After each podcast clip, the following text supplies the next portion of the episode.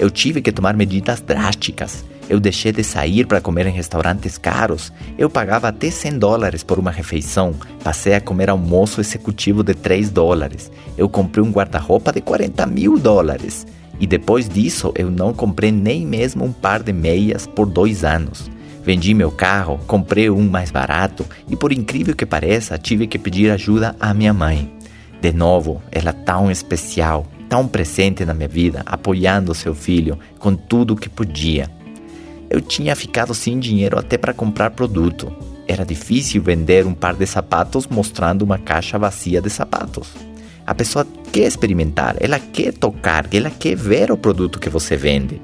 Por isso, minha mãe penhorou umas joias dela, na, daquelas épocas boas, quando meu pai morava com a gente, e me emprestou dinheiro para eu comprar dois kits de produto. Isso mudou a minha vida. Lembre disso, sempre vai ter alguém disposto a te estender a mão se você estiver disposto a se levantar novamente.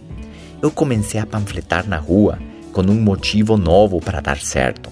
Mostrar à minha mãe que não ia decepcionar a sua confiança e o seu esforço em me emprestar aquele dinheiro.